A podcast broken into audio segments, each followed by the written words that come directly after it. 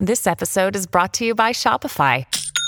Forget the frustration of picking commerce platforms when you switch your business to Shopify, the global commerce platform that supercharges your selling wherever you sell. With Shopify, you'll harness the same intuitive features, trusted apps, and powerful analytics used by the world's leading brands. Sign up today for your $1 per month trial period at shopify.com slash tech, all lowercase. That's shopify.com slash tech.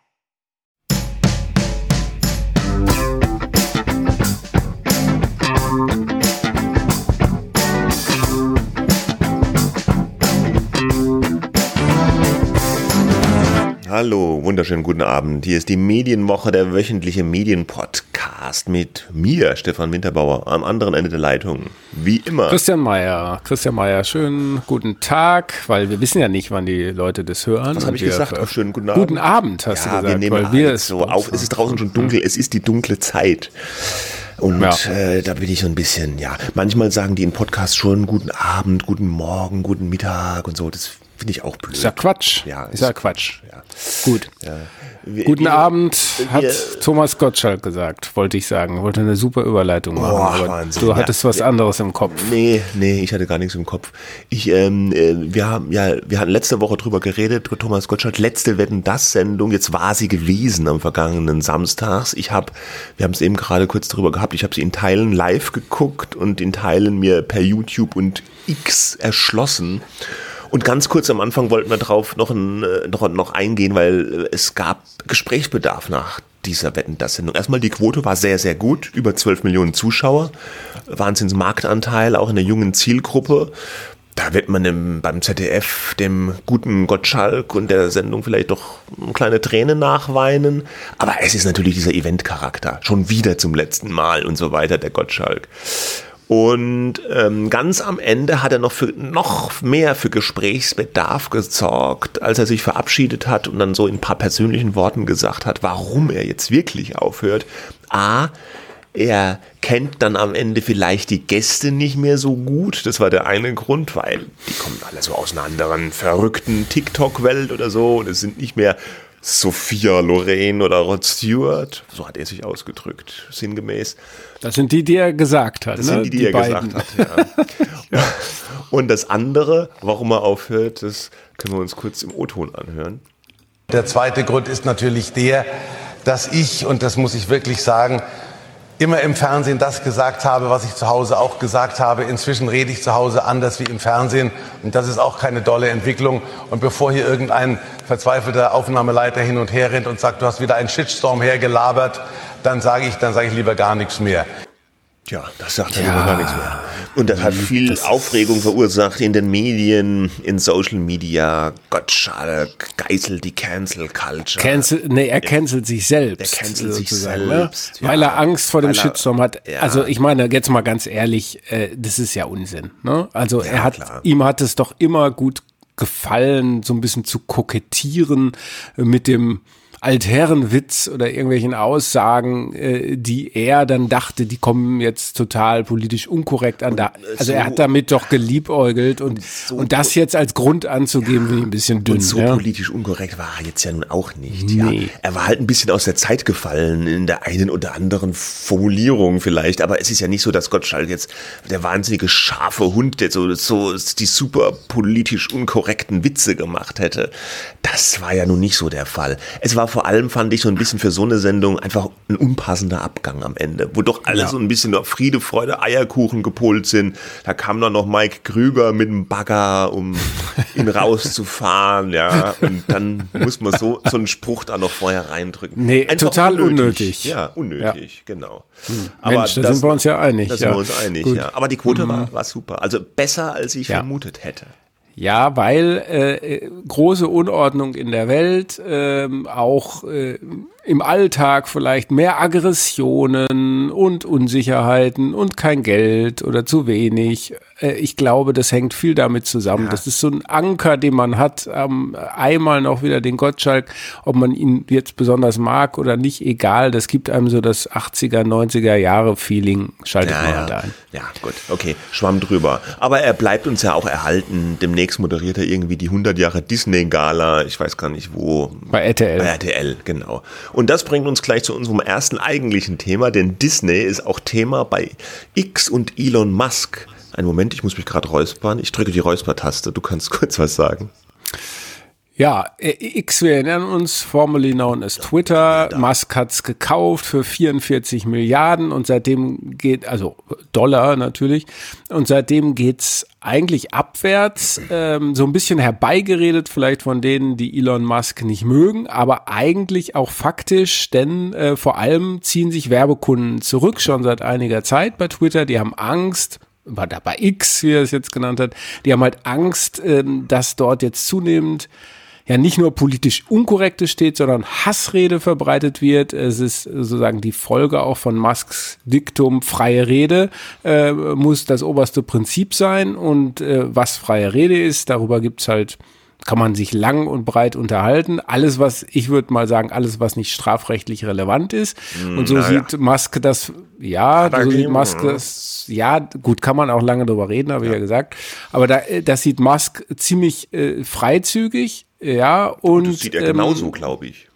Nee, er, ja, er interpretiert dieses freie Rede ziemlich freizügig. Andere würden sagen, da muss man mehr moderieren Ja. ähm, und auch manchmal Sachen entfernen, die vielleicht nicht strafrechtlich relevant sind, aber trotzdem Hass sch- m, schüren oder so Verschwörungsgeschichten äh, weitertragen und so weiter und so fort. Und der Chef tut ja auch ein bisschen was Mhm. Ja. Dazu, dass das Der- passiert. Ja, genau. Also diese in den vergangenen Tagen kam da einiges zusammen bei X.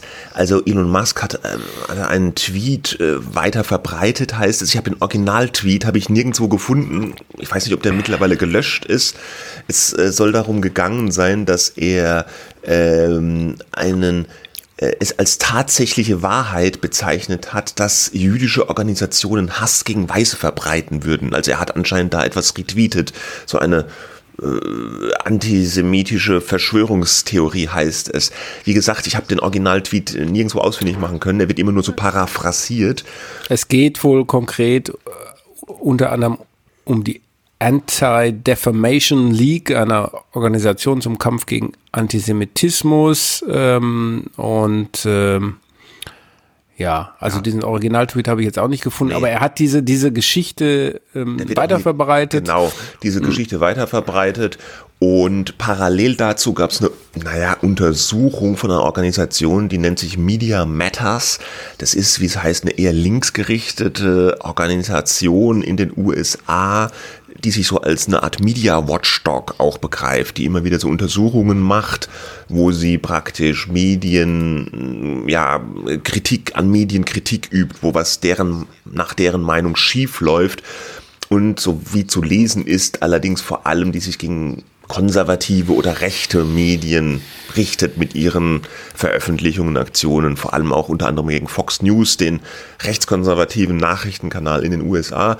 Und die haben auch eine Untersuchung über X herausgebracht äh, vor kurzem, in der diese Organisation Media Matters eben äh, ja nachgewiesen hat oder versucht hat nachzuweisen, dass dort äh, Werbeanzeigen von guten Unternehmen häufig neben rechtsradikalen Inhalten stehen würden, zum Beispiel irgendwelchen Hitler-Verehrungen oder so, muss man natürlich auch immer dazu sagen, dass die Meinungsfreiheit in den USA nochmal weitaus breiter ausgelegt ist als zum Beispiel in Deutschland. Also zum Beispiel das Leugnen des Holocaust oder so etwas äh, wäre in den USA oder ist in den USA nicht äh, keine Straftat und auch sowas wie Volksverhetzung weiß ich jetzt gar nicht, ob es das gibt in den USA, aber wenn, ist es, glaube ich, auch weiter ausgelegt. Aber wie du schon sagst, auf jeden Fall geht es nicht nur um, um strafrechtlich Relevantes, sondern darum, dass Unternehmen auch einfach ihre Werbeanzeigen dann nicht neben irgendwelchen, ich sag, Hitler-Verehrungen sehen wollen. Ja, kann man ja auch verstehen. Elon Musk hat das Ganze zurückgewiesen. Er hat diese Organisation ziemlich beschimpft und gesagt, die seien total biased, also Diese Media Matters, genau ne? voreingenommen und die hätten sich so so ein Versuchsszenario zurechtgebastelt, wo das halt genauso rausgekommen wäre, dass diese Anzeigen neben diesen schlimmen Tweets aufgetaucht seien. Das hatte aber gleich handfeste Folgen, weil äh, große Werbekunden wie etwa vor allem IBM, der Computerkonzern oder Apple oder eben auch Disney daraufhin ihre äh, Werbeanzeigen bei Twitter gestoppt haben. Das war so ein, so ein Mischmasch aus dieser Media Matters Veröffentlichung und diesem, diesem Tweet, Diesem Retweet, der, genau. diesem Retweet, den Musk da getätigt hat, wo Twitter wegen der ganzen Hassrede, also X, wieder in Verruf gekommen ist. Ja, und das Ganze fällt auch noch schön zusammen, so mit ungefähr einem Jahr Elon Musk bei Twitter-X, wo man so festhalten kann, es läuft nicht so richtig rund. Du hast es bereits gesagt, da wurde jetzt auch ähm, vor kurzem gesagt, der Unternehmenswert soll seit er das Ruder übernommen hat, sich ungefähr halbiert haben auf jetzt dann 19 Milliarden US-Dollar. Ja, und es gibt auch noch eine andere Zahl. Ne? Die New York Times hat es äh, geschrieben, dass in diesem Jahr X 75 Millionen Dollar weniger an Werbeeinnahmen in die Kasse reinbekommt. Äh, eine ziemlich große Summe, auch gemessen daran, dass Twitter jetzt nie so der riesige Anzeigen ähm, Anzeigen äh, Goalgetter war, ne? Also Ja, ja. Facebook und Vor allem andere haben da immer viel ja. mehr einkassiert. X hat dann darauf eine Stellungnahme äh, geschickt, dass es nur 11 Mo Millionen äh, Dollar sind, die man weniger eingenommen hätte. Ja, also auf jeden Fall der Daumen zeigt nach unten und ähm, ja, und, und dann gab es halt noch diese Konferenz, ne, ähm, der New York Times eben Genau. auch. Das war- und wie da hat er reagiert- da Stellung wie reagiert genommen. Elon Musk jetzt auf diesen Clusterfuck, so kann man es vielleicht nennen. Nun ja, er schaltet in den Angriffsmodus. Es war eine Konferenz der New York Times, äh, wo er interviewt wurde und da wurde er auch gefragt, äh, da dass jetzt die ganzen Anzeigenkunden ja abspenstig werden, weggehen von X und da hat er dann Folgendes gesagt. You don't want them to advertise? No. What do you mean? If, if somebody's going to try to blackmail me with advertising, blackmail me with money, go fuck yourself. But Go fuck yourself. Is that clear? I I hope it is. Hey, Bob. Das ist ein kurzer Ausschnitt. Man versteht es ein bisschen schwer. Also der, der Interviewer sagt am Anfang, ja, Sie wollen nicht, dass Sie bei Ihnen Anzeigen schalten. Musk sagt, nein, no. Ja. Und er, er, er gibt den Anzeigenkunden, die eben äh, abspenstig geworden sind, die Worte mit auf den Weg, go fuck yourself. Das muss man, glaube ich, nicht übersetzen. Äh, und er weist noch äh, zurück, er lässt sich nicht über erpressen mit Geld. Er hat ja genug davon, schwingt da vielleicht so im Subtext mit und dann sagt er am Ende noch, hi Bob.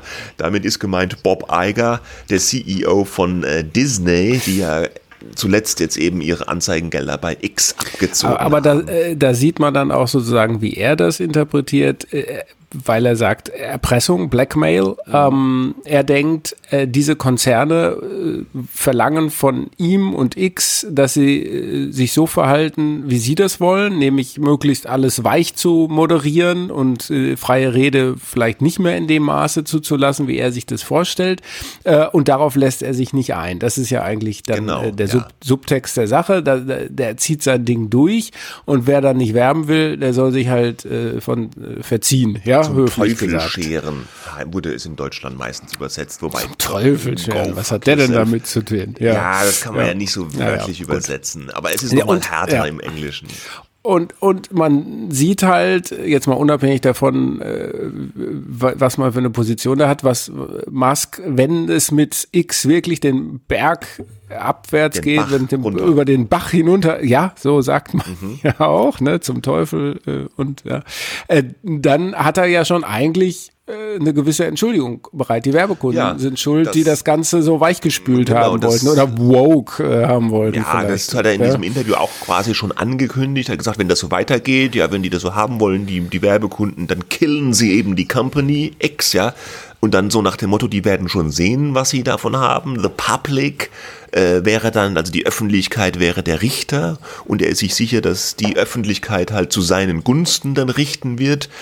Das ist natürlich alles so ein bisschen sehr verstiegen, weil was, was soll denn die Öffentlichkeit da richten und was soll das für ein Urteil sein? Es, also es ist schon so von einem gewissen, naja, Narzissmus und Überego geprägt und auch einer gewissen Trotzköpfigkeit, was er da sagt. Die Leute jetzt ein, die eine Hälfte ist mal wieder entsetzt, die andere Hälfte feiert ihn, weil er sich einfach den Mund nicht verbieten lässt. Aber es zeigt sich einfach, was alle oder viele halt schon vorher gewusst haben, dass mit Twitter, das ist einfach eine sehr, sehr dumme Idee gewesen, das zu kaufen. Und es ist was anderes, ob er jetzt seine Ja. Raketentriebwerke und Elektroautos baut oder sich ein strauchelndes, äh, eine strauchelnde Social-Media-Plattform ans Bein bindet. Einerseits, ne, und ich glaube, er hat auch einfach strategische Fehler gemacht, die jetzt äh, einfach eigenes Verschulden äh, auch ist, ne, aber äh, man kann natürlich auch die Position einnehmen von seiner Seite, äh, die, die Werbekunden ähm, haben ihn oder die Chefs dieser Unternehmen, die darauf bedacht sind, immer alles schön sauber und keine Skandale und nicht irgendwie extrem oder besonders provokant äußern, die haben von Anfang an Elon Musk ähm, da nicht gesehen und haben das abgelehnt. Es gab ja auch bei uns die ganzen äh, Menschen, die dann gesagt haben, jetzt gehen sie zu irgendwelchen anderen Plattformen, die keiner benutzt, äh, aber wo man sich dann damit schmücken kann, nee, mit dem Musk, mit dem wollen wir nichts zu tun haben, der ist irgendwie äh, pfui. Äh, ja, und dass das so ein Momentum, so eine Entwicklung in Gang gesetzt hat, die eigentlich dann so eine Spirale nach unten Ja. in Gang setzt. Ne? Ja, ja, ja, ja. Und in dem Interview, äh, als das Interview weitergeht, sagt er auch noch was Interessantes. Das habe ich auch schon öfters äh, gesagt. Er, er, er ist dann fast so ein bisschen ja beleidigt und enttäuscht, dass man einfach nicht sieht, was er alles Gutes getan hat. Er sagt im Interview dann auch noch, er hat hier doch die Elektromobilität vorangebracht. Er hat als einzelner Mensch wahrscheinlich mehr für die Umwelt und den Planeten getan als irgendjemand sonst und so. Und das würden die Leute einfach nicht sehen. Und da wirkt er richtig so, ja, gekränkt, ja, in diesem Interview und dann so nach dem Motto, ja, wenn ihr das nicht sehen wollt, nicht haben wollt, bitteschön, dann macht's halt kaputt.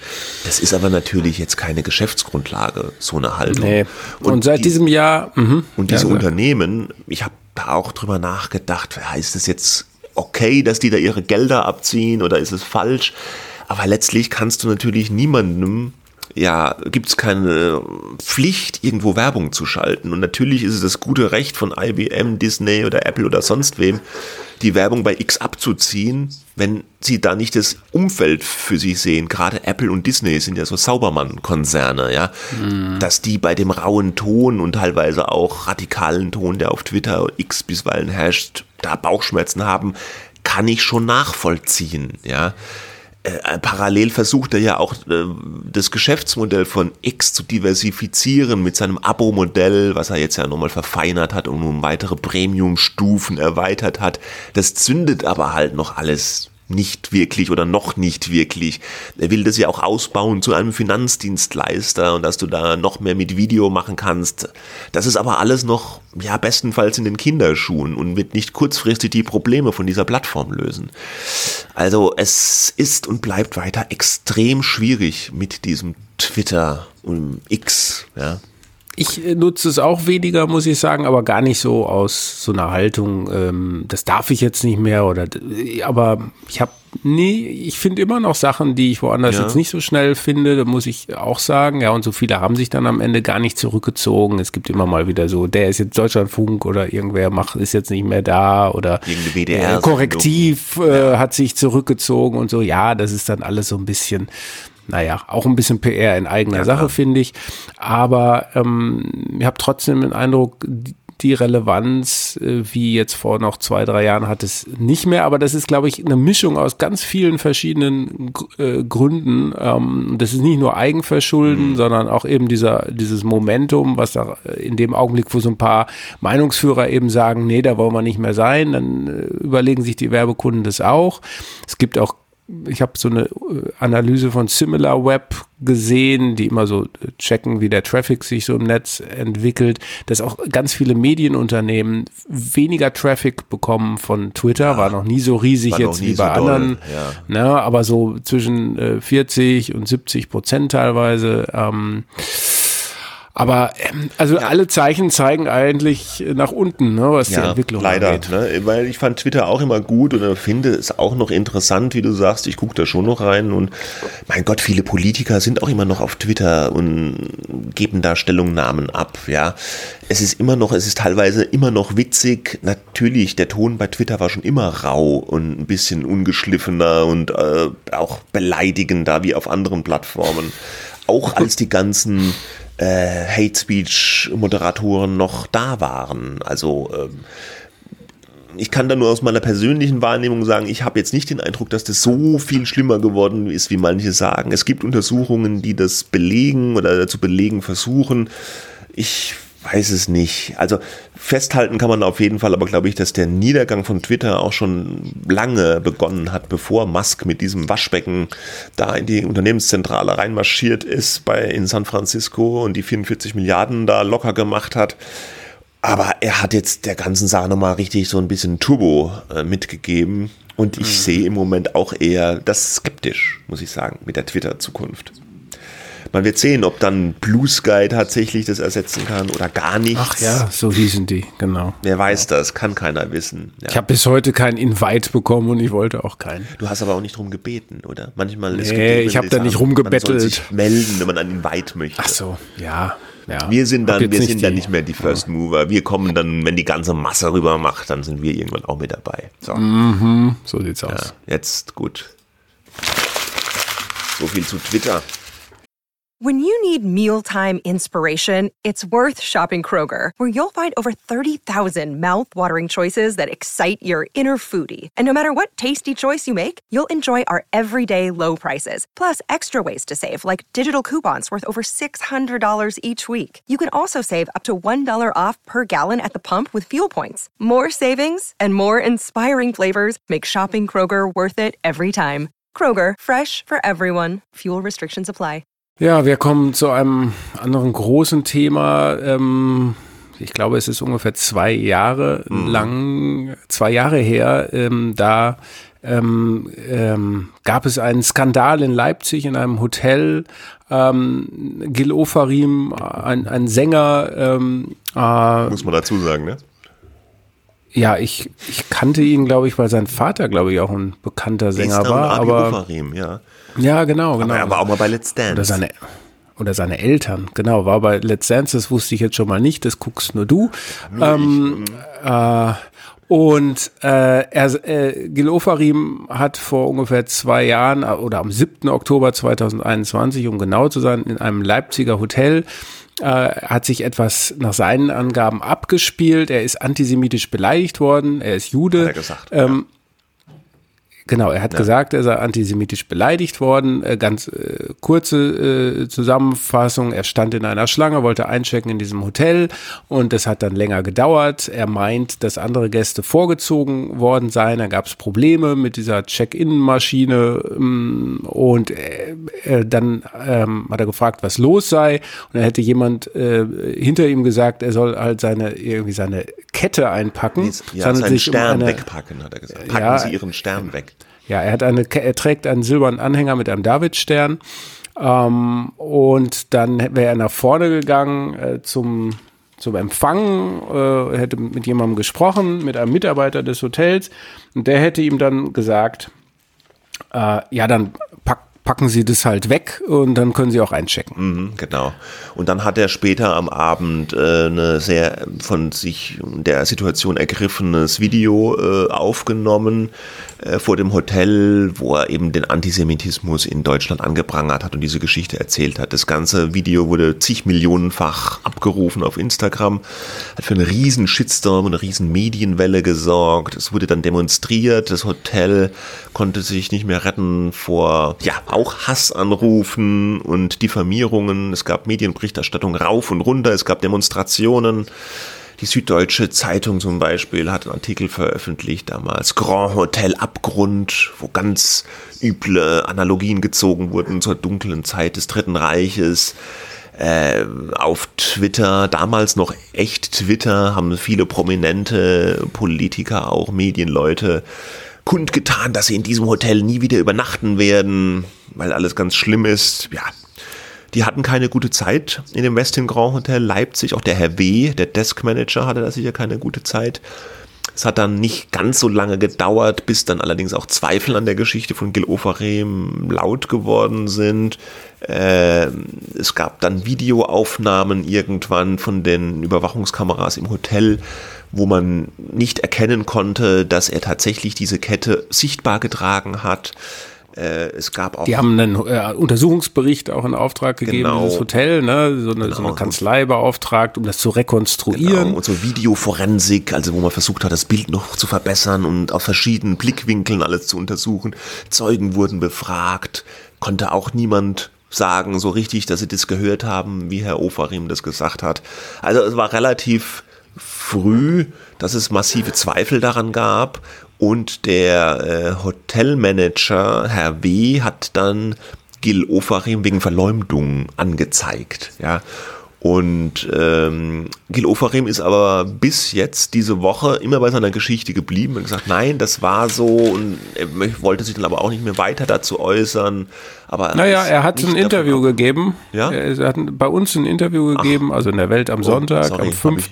Ne, macht ja nichts. Am 5. November, der Kollege Per Hinrichs. Ach so, jetzt am hat 5. das November? Lang, am 5. November hat er ein Interview gegeben.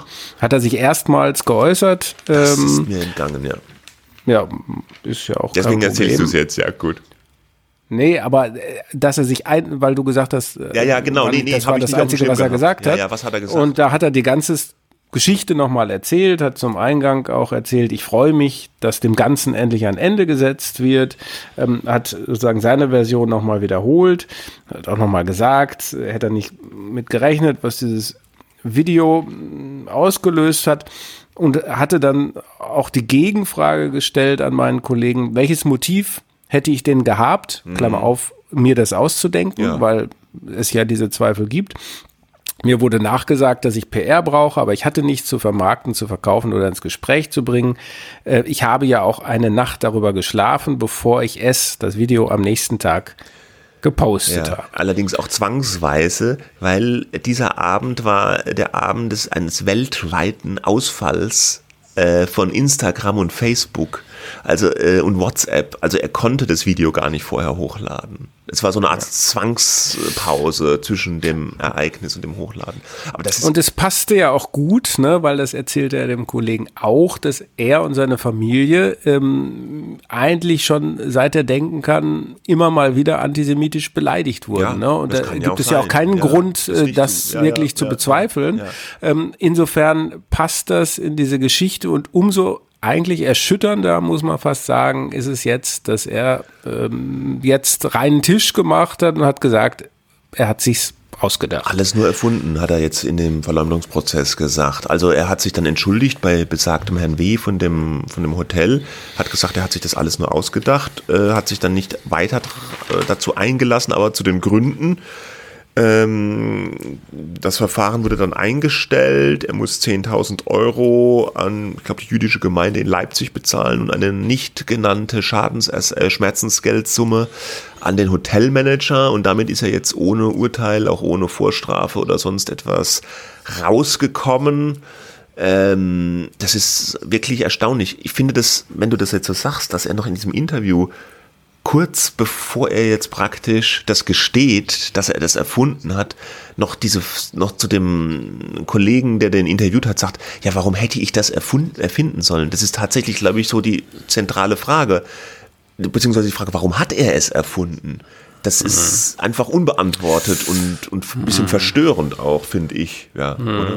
Wobei, ja, wir können es hier nicht klären, was sein, jetzt. Sein Mhm. Anwalt, Alexander Stevens, hat gegenüber von T-Online ja so angedeutet, dass dieses Mhm. Geständnis ja nicht bedeuten müsse, dass es die Wahrheit ist, sondern dass es auch sein Mhm. kann, dass jemand etwas gesteht, um äh, sich einer Verfahrenseinstellung zu unterwerfen.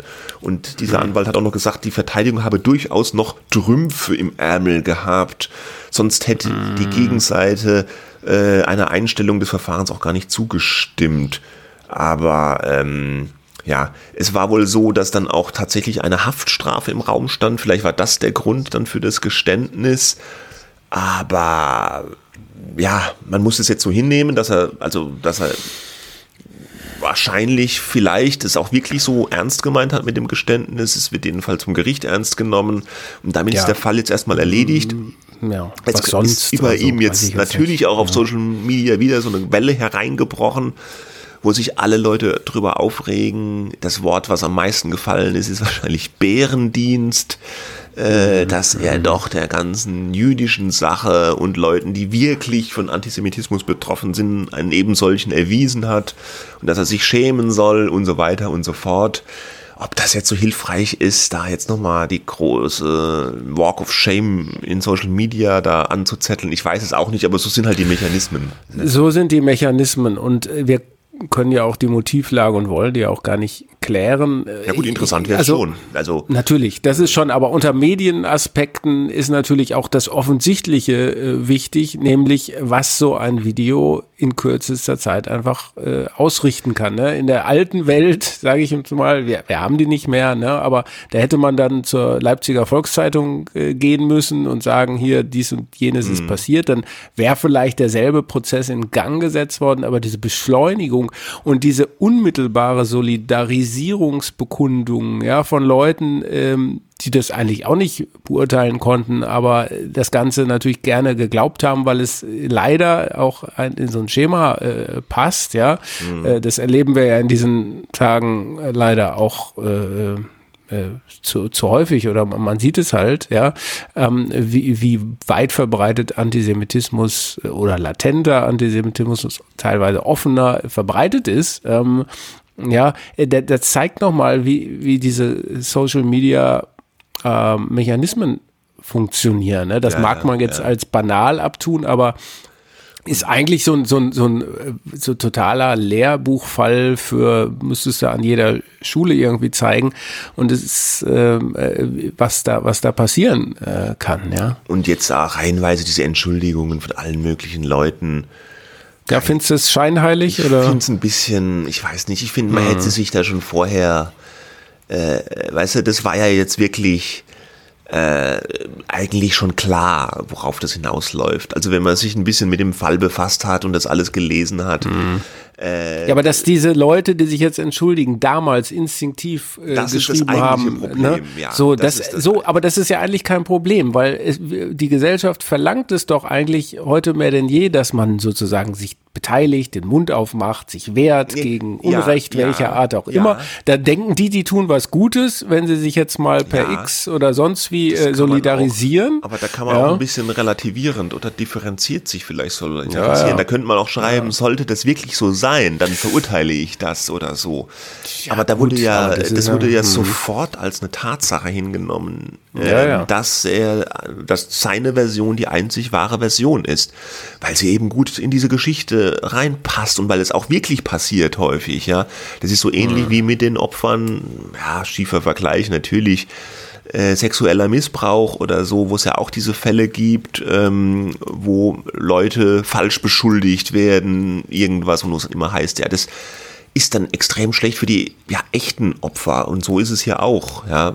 Aber ich glaube jetzt sogar äh, nicht, also ich kann mir nicht vorstellen, dass jetzt Leute bei echten antisemitischen Ausfällen oder Vorgängen jetzt sagen, oh, ist doch bestimmt erfunden wie beim Ofarim. Das kann ich mir irgendwie so nicht, nicht vorstellen. Es, es ist schon irgendwie ein mhm. Einzelfall, glaube ich, so ein mhm. singulärer Fall, der natürlich exemplarisch diese Medien- und Social-Media-Mechanismen offenlegt.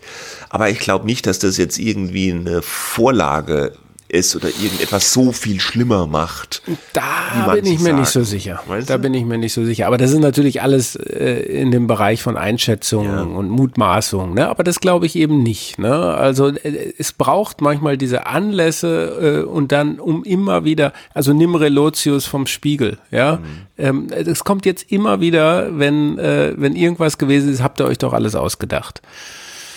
Also, I'm not convinced. Ja, ja, ich weiß nicht, kommt es wirklich? Ich habe eher den Eindruck, man hat noch zu wenig aus Relotius gelernt. Also, dass, äh, also, ja. dass da groß sich gegeißelt wurde nach Relotius und. Nein, aber von den Medienverächtern, von ja, den Verächtern aber der. Die Medienverächter der, da, die, die, denen ist ja teilweise eh nicht mehr zu helfen. Also, ja. die werden sie jetzt mit oder ohne Relotius oder Ofarim denken, dass alles gesteuert ist oder so, glaube ich. Aber ja, auf jeden Fall ist es ein, ein sehr interessanter Fall. Ich meine, wir hatten das äh, vorletzte Woche mit dem Hubert Zeipel, diesem Putin-Journalisten, ne? der auch, ja. äh, der auch ja diese Lüge, dass er kein Geld von Putin bekommen mhm. hat, mit einer solchen Inbrunst und ganz lange, jahrelang aufrechterhalten hat. Ich finde es psychologisch so interessant, wie manche Leute oder auch so Leute, die do gedopt haben, Sportler, ja, die es ja wissen müssen, was sie getan haben, aber über Jahre auch dann manchmal richtig empört sind. Ja, Jan Ulrich. Zum Beispiel jetzt mit der Mhm. großen Interviewfestival. ja. Also Ja. Jan Ulrich Interview kommt jetzt demnächst noch im Aldi Prospekt. Also es gibt glaube ich wirklich kein Outlet, was kein Jan Ul- Ulrich Interview hat. Und es gibt die Dokumentation Auf bei Amazon. Äh, bei Amazon. Ne? Und ich habe dann noch im Radio gehört, das exklusive Interview Exklusiv. in der ARD. Äh, da, da vorher war es schon am Stern gewesen. Aber ja, gut, und bei ja. im Zeitmagazin war es auch und überall. Ja. In der Bunten ist Mhm. auch eins drin. Überall ist ein exklusives Jan Ulrich Interview. Aber auch der damals oder Lance Armstrong, Mhm. die haben ja wirklich mit Zähnen und Klauen sich dagegen gewehrt, gegen diesen Dopingvorwurf. Und sie müssen es ja wissen, was sie gemacht haben. Genau wie Gil Ofarim eigentlich wusste, äh, was, was passiert ist. Äh, Manchmal ist es ja so, dass die Leute dann irgendwann selbst glauben, was sie sagen. Wenn sie es nur oft genug wiederholen, kann ich mir eigentlich fast nur so erklären. Die Frage ist, kommst du damit durch? Ne? Man weiß selber, Scheiße gebaut. Bin ich Ja. mir ziemlich sicher, dass die meisten das wissen ne? und sich nicht selber betrügen können. Aber Und kannst du damit was, durch? Was meint man? Kommt man ja. damit durch? Die Geschichte lehrt eigentlich eher nein. Ja? es nein, dauert ja. manchmal eine Weile, aber irgendwann kommt es dann doch raus. Und das ist ja vielleicht dann doch auch ein bisschen was Tröstliches an der Geschichte. So. Ja, wir hatten äh, letzte Woche Thomas Gottschalk Verabschiedung. Mhm. Äh, jetzt haben wir in diesem Sonntag ähm, die Verabschiedung von Anne Will. Ge- Fällt ja fast in die gleiche Liga. Fällt eigentlich in die gleiche Liga. Ja, ja, auf dem Feld der Talkshows 16 Jahre lang äh, Anne Will, die Talkshow. Äh, sie hört jetzt auf, ähm, hat ihren Vertrag nicht verlängert und ähm, ja, es, es wird natürlich im Grunde, wenn man das mal vorwegnehmen will, alles irgendwie so weitergehen, nur ohne Anne Will. Karen Mioska macht's jetzt, äh, die neue Talkshow. Bin gespannt, was die sich so einfallen lassen, weil Meinst du, lassen sich was einfallen? Müssen ja, sie äh, eigentlich. Ne? ja, sie müssen es eigentlich, weil die Vorgabe ist ja dieser diese Gremienvorsitzendenkonferenz, ich glaube, so ist die richtige Gremienkremlenz. Reihenfolge. Ja, von der ARD, die haben ja schon, die haben auch mal was kritisiert äh, vor einer Weile, nämlich, dass die Talkshows sich zu ähnlich seien. Also Mhm. äh, Maischberger, Hart aber fair Ja, und Anne Will. Aber Maischberger das- hat ja jetzt schon eine Weile ein eigenes Konzept. Ja. hat so ein bisschen was anders gemacht, ne? lädt immer noch mehr Journalisten ein und äh, äh, die, die, die haben schon, die haben schon was getan. Ne? Ähm, ah, äh, ich habe ich hab ein Interview mit Anne Will geführt neulich, äh, das jetzt am Sonntag in der Welt am Sonntag erscheinen wird.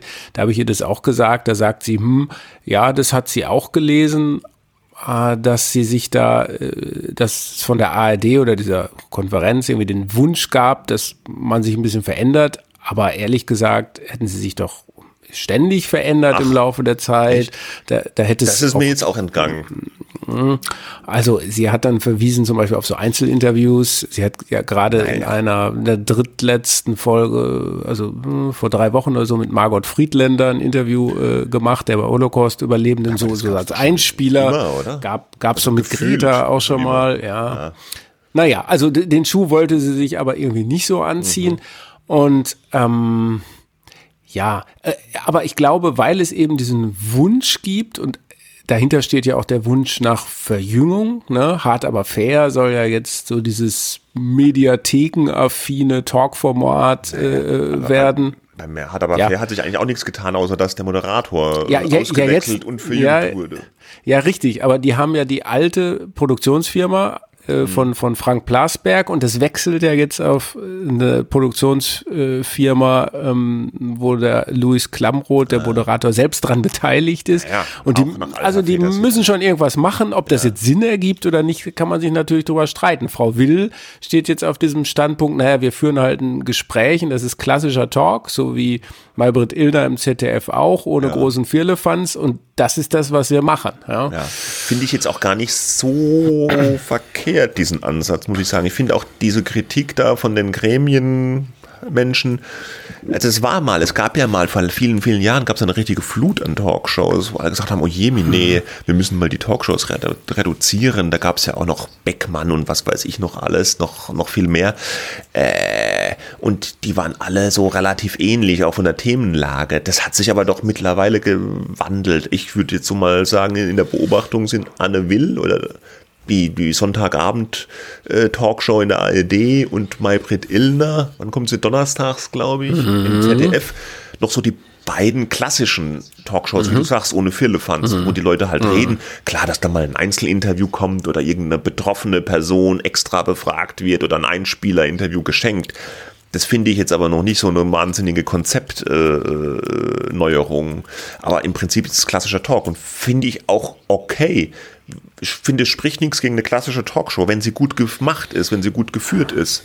Ne? Und da gab es ja auch immer in der Vergangenheit so ein bisschen die Kritik, ja, die Gäste, immer die gleichen Köpfe, immer die gleichen ja, Themen. Bei Corona vor allem, ne?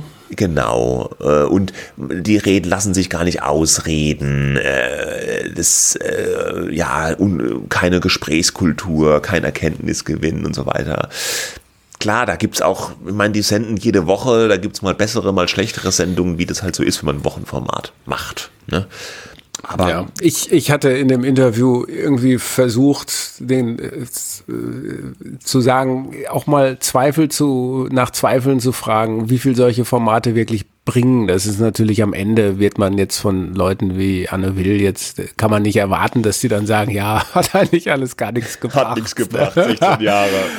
Äh, und und ja. auch diese Kritik an den Talkshows, die wir äh, Medienjournalisten ja auch häufiger üben, ähm, die ist ja auch manchmal ein bisschen angestrengt, aber es ist trotzdem natürlich äh, nicht vollkommen äh, am Ziel vorbei. Ne? Also das, äh, es, es diese Talkshows erfüllen eine durchaus wichtige gesellschaftliche Funktion, aber überbewerten sollte man es jetzt äh, auch nicht. Ja, es ist ein Baustein für eine Meinungsbildung, wenn man sich das äh, die Meinung bilden lassen will. Aber wenn ich jetzt nur mal von meinem Kollegen oder auch Freundeskreis ausgehe, das ist jetzt nicht so, dass Leute, die sehr wohl für die Demokratie sind und, und sich auch beteiligen und sich informieren, dass die jetzt äh, religiös ähm, jede Talkshow aufsaugen, nee. weil sie dann ihre Meinung verfeinern können. Ne? Aber äh, was, gut, die, ja. was diese Talkshows halt auch zuverlässig liefern, und ich glaube, das darf man nicht unterschätzen, ist Material für Social Media. Weil in der jeweiligen Folgewoche ja. oder nach der Ausstrahlung, da werden halt die knackigsten Ausschnitte und so, die verbreiten sich dann so als Clips und werden dann halt je nachdem, wie derjenige, der das verbreitet drauf ist, auch gerne so, ja, um die eigenen Ansichten zu untermauern oder mal jemandem auch was mitzugeben, genutzt.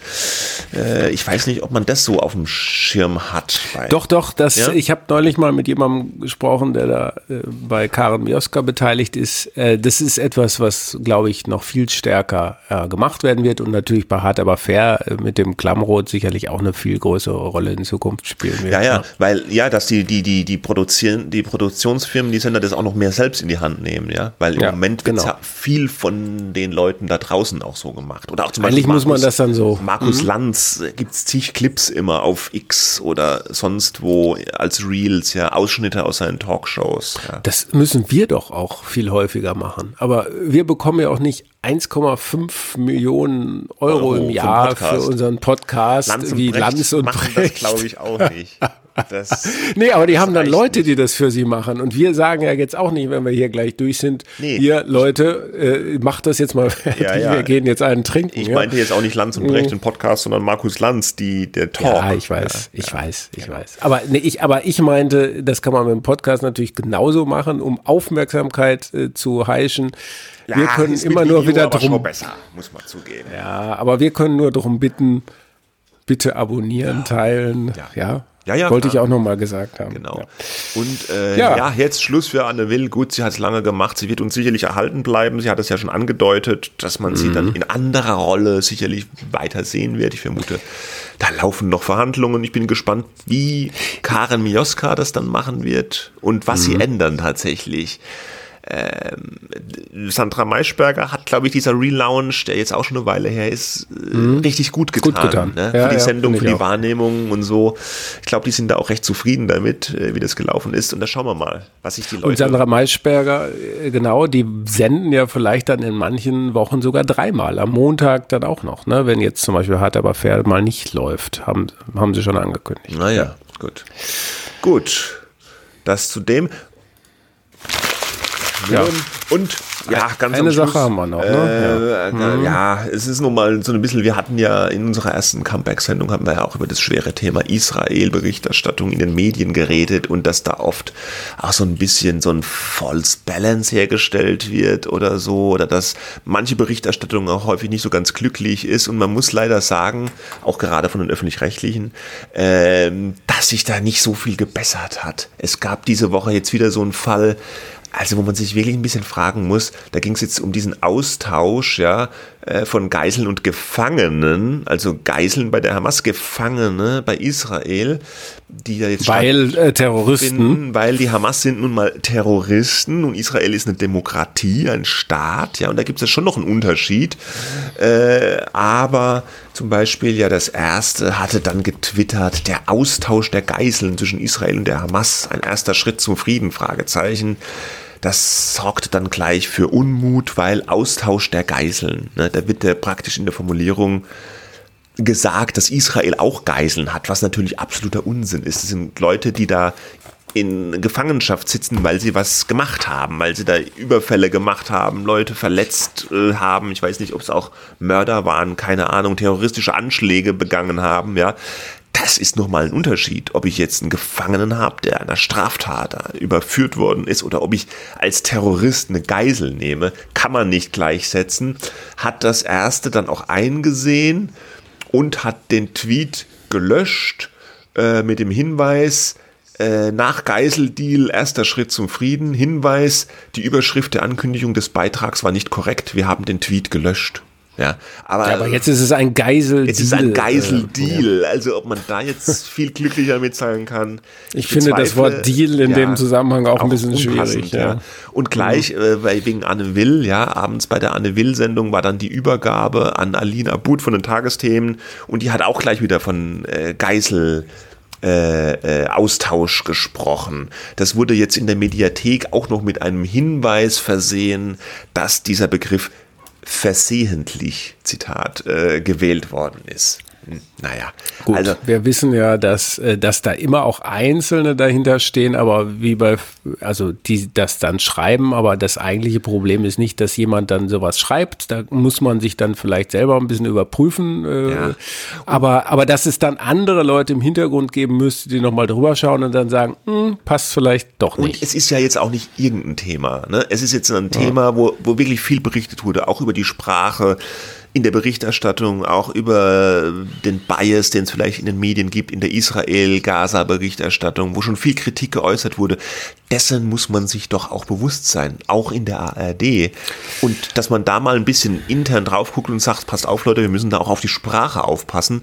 Äh, Deine Kollegin äh, bei der Welt, äh, Franziska Zimmer, die hat da heute, was glaube ich, einen Kommentar geschrieben, den fand ich ganz gut äh, wo sie geschrieben hat, in anderen Dingen, wenn es um äh, Geschlechtersensibilität geht, da ist man extrem sensibel, auch bei den öffentlich-rechtlichen, wenn man wieder ein Sternchen oder einen Doppelpunkt zu setzen ist und achtet darauf, dass ja niemand diskriminiert wird. In dem Fall wird dann einfach mal so ein bisschen drüber gegangen und so versehen, ja, sorry, gelöscht. Äh, ja, Und ich musste da auch heute Nachmittag dran denken, an diesem Donnerstag nehmen wir auf, war eine ARD-Pressekonferenz mit dem SWR-Intendanten und ARD-Vorsitzenden Kai Gnifke.